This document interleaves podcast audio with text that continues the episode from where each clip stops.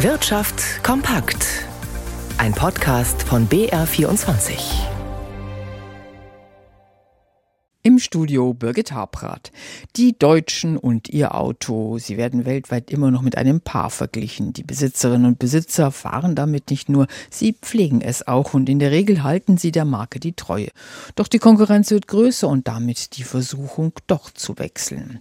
Immer mehr chinesische Firmen bieten sich auf dem deutschen Automarkt an. Astrid Freisen hat sich mit dem ersten Messerundgang auf der IAA Mobility in München einen Einblick verschafft. Es ist ganz erstaunlich zu sehen, riesengroße Werbeflächen mit chinesischen Schriftzeichen schon für jeden Besucher. Ähm, und wenn man sieht, dass also knapp die Hälfte aller Aussteller aus Asien kommen, da weiß man, wie stark die Chinesen sind. Das ist tatsächlich eine Kampfansage an viele andere Hersteller. Man hat so das Gefühl, dass westliche Hersteller so ein bisschen ihre ja, Präsenz zurückfahren. Die Stände sind kleiner, es sind weniger Modelle zu sehen. Auch die Präsentationen sind längst nicht mehr so opulent, wie man das von anderen Automessen in den vergangenen Jahren kennt.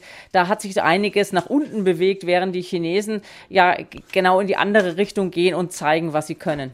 Konkurrenz belebt das Geschäft, so sieht es Oliver Blume, der Chef von Volkswagen. Es ist eine unheimliche Dynamik im Markt, Technologien entwickeln sich ähm, sehr schnell. Auf der anderen Seite finde ich Wettbewerb immer positiv. Ich bin Sportler und je besser der Wettbewerb ist, desto besser muss ich selbst sein. Und das Ganze ist dann immer im Sinne des Kunden. Oliver Blume, der Chef von Volkswagen am Rande der IA Mobility in München.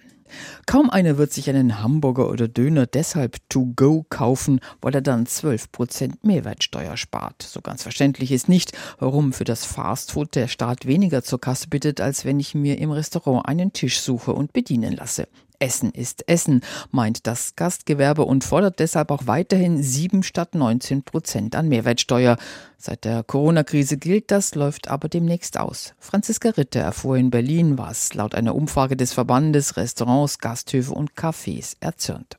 7% Mehrwertsteuer auf Speisen im Restaurant. Diese Ermäßigung muss über den Jahreswechsel hinaus bleiben, fordert der Deutsche Hotel- und Gaststättenverband. Sonst drohe 12.000 Betrieben das Finanzielle aus, warnt DEHOGA-Präsident Guido Zöllig. Laut einer Umfrage des Verbands unter 6.500 Betrieben würde das Gros der Gastronomen eine Steuererhöhung an die Kunden weitergeben. Weniger Gäste, Umsatzverluste und weitere Betriebsschließungen seien vorprogrammiert, so Guido Zöllig. In den Jahren 2020 und 2021 habe die Branche bereits 36.000 Unternehmen verloren. Schuld waren massive Umsatzeinbrüche durch die Corona-Pandemie. Restaurants, Bars und Cafés durften Gäste nur unter strengen Auflagen bewirten oder mussten zeitweilig komplett ihre Türen schließen. Davon hat sich das Gaststättengewerbe bis heute nicht erholt. Zahlen des Statistischen Bundesamts zeigen, im ersten Halbjahr 2023 lagen die Umsätze in der Gastronomie weiterhin 13 Prozent unter dem Niveau von 2019, also vor Ausbruch der Corona-Pandemie. Noch Meldungen des Tages im Überblick. Mehr Hilfen versprochen. Obstbauern mit Freilandanbau und Hopfenbetriebe in ganz Deutschland sollen bei schlechter wirtschaftlicher Lage Gelder bekommen. Laut Bundesagrarministerium stehen dafür insgesamt 36 Millionen Euro bereit.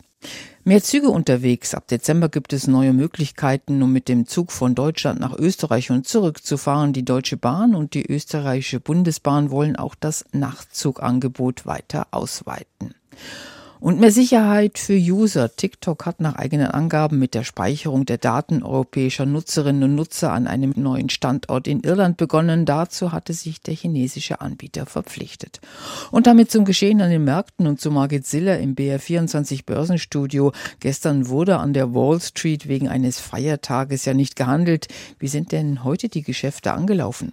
Hm, eher verhalten, denn wichtige Konjunkturdaten stehen gerade nicht an.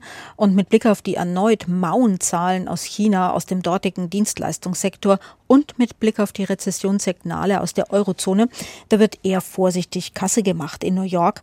Vor allem bereitet der erneute Renditeanstieg bei den Staatsanleihen den Börsenprofis doch einiges Kopfzerbrechen.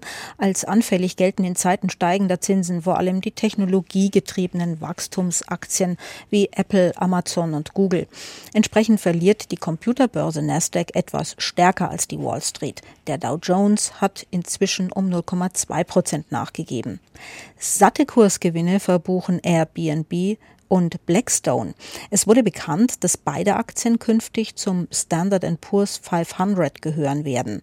Der deutsche Index fällt um 0,3 Prozent auf 15.780. Der Euro kostet einen Dollar 0,27.